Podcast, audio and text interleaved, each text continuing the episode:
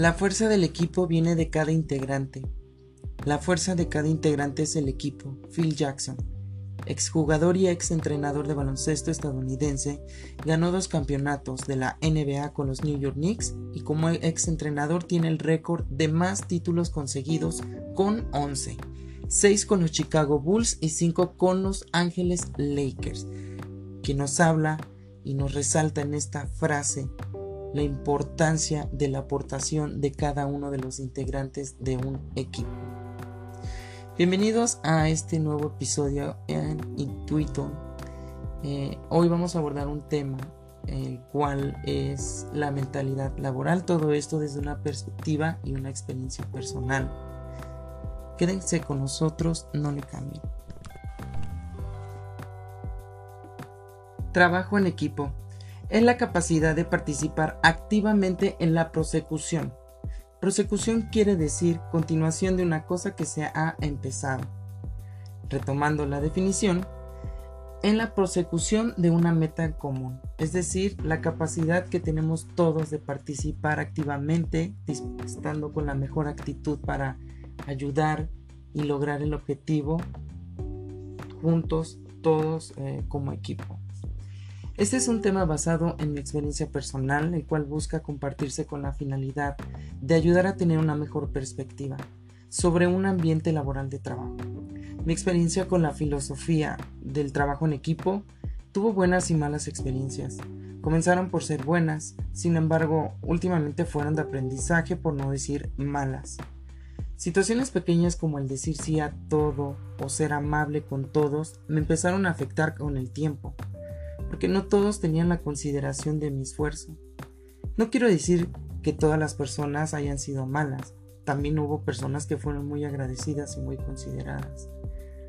Sin embargo, tenía la justificación de que quizá no tenían experiencia para comprender, en el caso de las personas que no eran agradecidas o que eran mala onda conmigo, y simplemente lo que hacía era callar porque yo los estaba justificando creyendo que, bueno, su falta de experiencia, eh, con el tiempo pues iban a comprender, ¿no?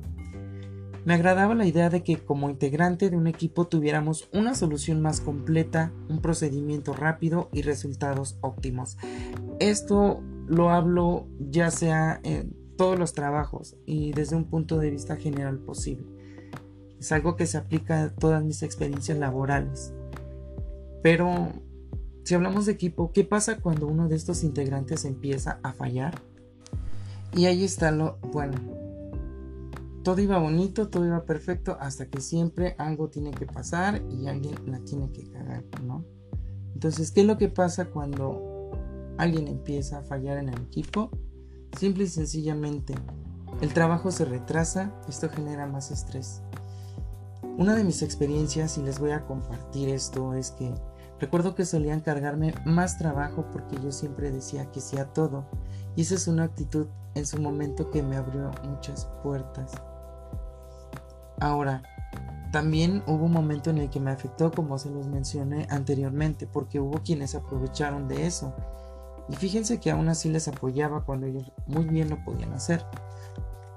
Intenté hacerme fuerte recordando los motivos por los cuales estaba yo ahí trabajando para evitar estresarme más en esa situación, porque de alguna manera tenía yo que buscar una motivación o el coraje o algo que fuera más fuerte que el compañero chinaquedito, el compañero eh, que habla mal de ti y todos esos personajes negativos que nos hemos encontrado o me he encontrado laboralmente hablando, ¿no? Ah, en todo este tiempo. Y cada quien, pues yo sé que también tienen sus, sus historias y sus personajes que se han encontrado, ¿no? Y también sería interesante escucharles. No es el hecho de que tenga que hacer algo, o sea, sino la actitud con la que lo pedían las intenciones que habían detrás y muchas veces no eran buenas porque estas eran más que evidentes.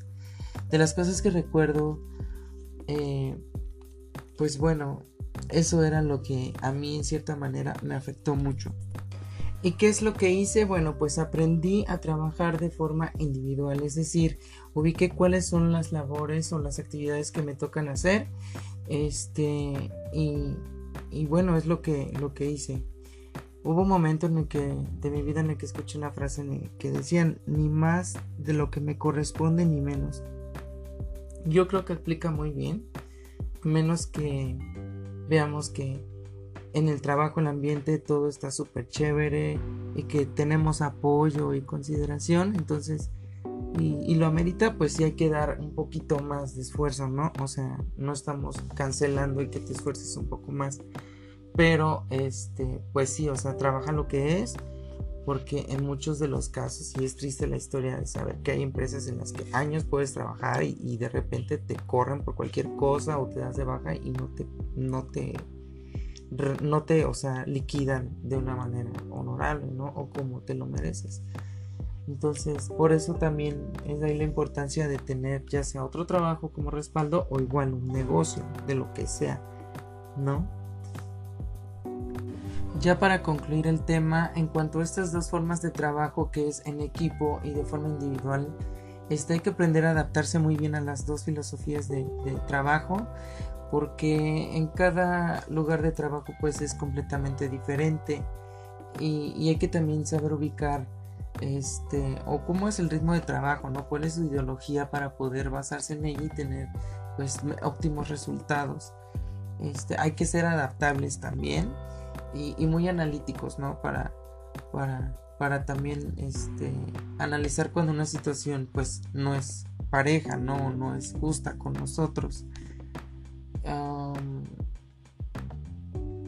en definitiva no fue fácil encontrar la salida, una opción para poder fluir entre las cosas, que aunque yo no podía cambiarlas directamente, debía buscar la forma de protegerme y poder aceptarlas, siempre y cuando no me afectaran.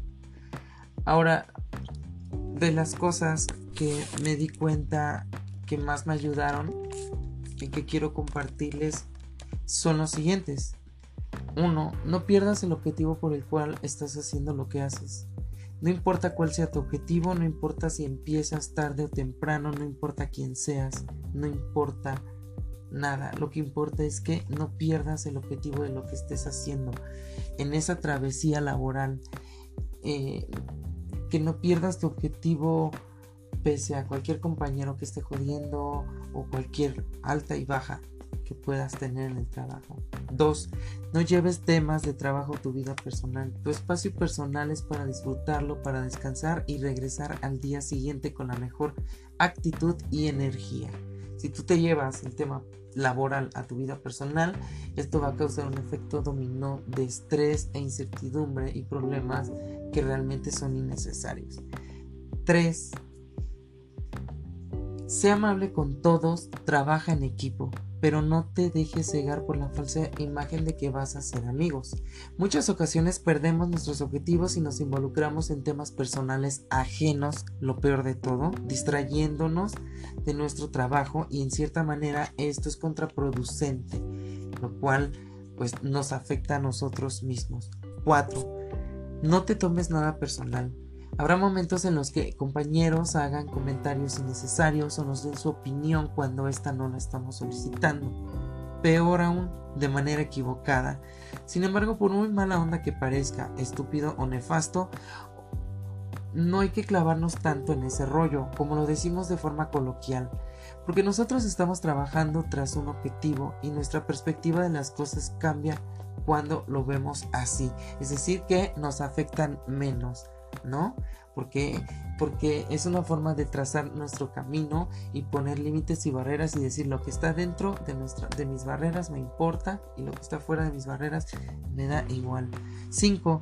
El trabajo no es un lugar donde tú vas a depender y sí es un lugar donde te puedes apoyar.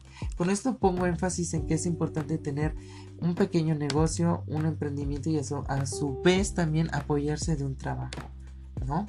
6. Aprende a trabajar en equipo y de forma individual o de acuerdo a la forma o filosofía de trabajo que lleven en su área laboral. Hay que adaptarnos a todo, hay que ser como el agua, ¿no? 7. Analiza bien la forma de trabajar de cada compañero para saber con quiénes puedes trabajar en equipo o de forma individual. Trabajar en equipo o no no tiene nada de malo, únicamente es cuestión de ubicar quiénes pueden trabajar mejor de una forma u otra para poder integrar, integrarlos entre sí mismos y entregar buenos resultados. 8. Siempre bendícelos y agradece tu trabajo. Al finalizar tu turno y estar en tu momento relax en tu casa, bendice a tus compañeros sean buenos o malos. Nos ayuda a cancelar o erradicar cualquier tipo de karma o carga negativa que nos pueda afectar. Dar gracias por el trabajo que tenemos nos da la garantía de poder permanecer en él todavía y que si algo pasa siempre es en manos de Dios. 9. Tu trabajo habla por ti mismo. Tu tiempo y energía en qué demostrar a una persona que te tiene mala intención tú haces el trabajo bien. Es decir, que no te canses en tener que estarle demostrando a una persona que te tiene mala leche lo bien que tú trabajas. Lo que, importa, lo que importa es que tú sepas quién eres. Lo que importa es que las personas que notan tu buen trabajo te lo reconozcan y sepan también cómo trabajas. No hay que perder tiempo en eso. 10. No todos los ambientes de trabajo son iguales. Tienes que ir con la mentalidad de que, pues bueno, cada forma de trabajo, es, cada ambiente laboral eh, depende de cada área y no todos son iguales. Por lo tanto, no tienes que ir con una actitud negativa a un nuevo empleo o estar tan a la defensiva, ¿no? Lo que es lo que pasó en el pasado en ese trabajo, ahí quedó y lo que vas a aprender ahora vas a aprender ahora. Hay que ir con esa predisposición también a aprender y adaptarse, ¿no? Eh, hay algo muy importante y esto la verdad sí se los quiero aconsejar pero tampoco quiere decir que los quiera yo orientar a que se interesen demasiado por el dinero. Pero este último dice así, el dinero no te hace a ti, lo haces tú a él. Y con esto quiero decir que si estás en un trabajo en el que definitivamente no te han escuchado y no te han brindado la solución que requieres y te sientes completamente mal y presionado, estás en todo tu derecho de buscar otro trabajo, independientemente de cuáles sean tus situaciones difíciles. Recuerda que si no trabajas, el peso de las cosas es peor. Es muy importante y conveniente que estés en un trabajo que te guste y que por lo menos estés cómodo para poder seguir generando ingresos y gestionar la solución a tus problemas financieros o acercarte a tus objetivos más rápidos. No tengas miedo de empezar de nuevo en buscar un trabajo o iniciar un negocio o un pequeño emprendimiento. Lo importante es saber cómo hacerlo y perseverarlo. Pues bueno amigos, miren, este, esto ha sido todo en este episodio en cuanto a las formas de trabajar y mi experiencia que tuve y estos últimos 11 como mandamientos. no es cierto, son como, pues sí, son como, vamos a llamarlo así como factores que a mí, pues en mi problema, en, mi tormento ahí laboral, pues me vi la obligación de buscar algo que me ayudara a ir navegando súper bien en ese mar laboral incierto y, sobre todo para confiar bien en, en, mí mismo, ¿no? Que ese sería el 12, siempre confía en ti mismo, no importa si te digan es que ya cambiaste y es que ya no trabajas como antes, no, recuerda siempre confiar en ti mismo. Si tú sabes que te estás esforzando honestamente y que estás desquitando tu sueldo bien y cada minuto ahí laboralmente, entonces no hay nada que, dudar. ¿Me explico? Entonces, ese sería el 12 y espero y les sirva mucho a todos. Yo sé que la experiencia que pues les platico pues no es la misma, ¿verdad? Y, que todas las experiencias son diferentes, pero de algo les ha de servir. Este, cuídense mucho y hasta el siguiente hasta el siguiente capítulo. Hasta la próxima, les mando un beso.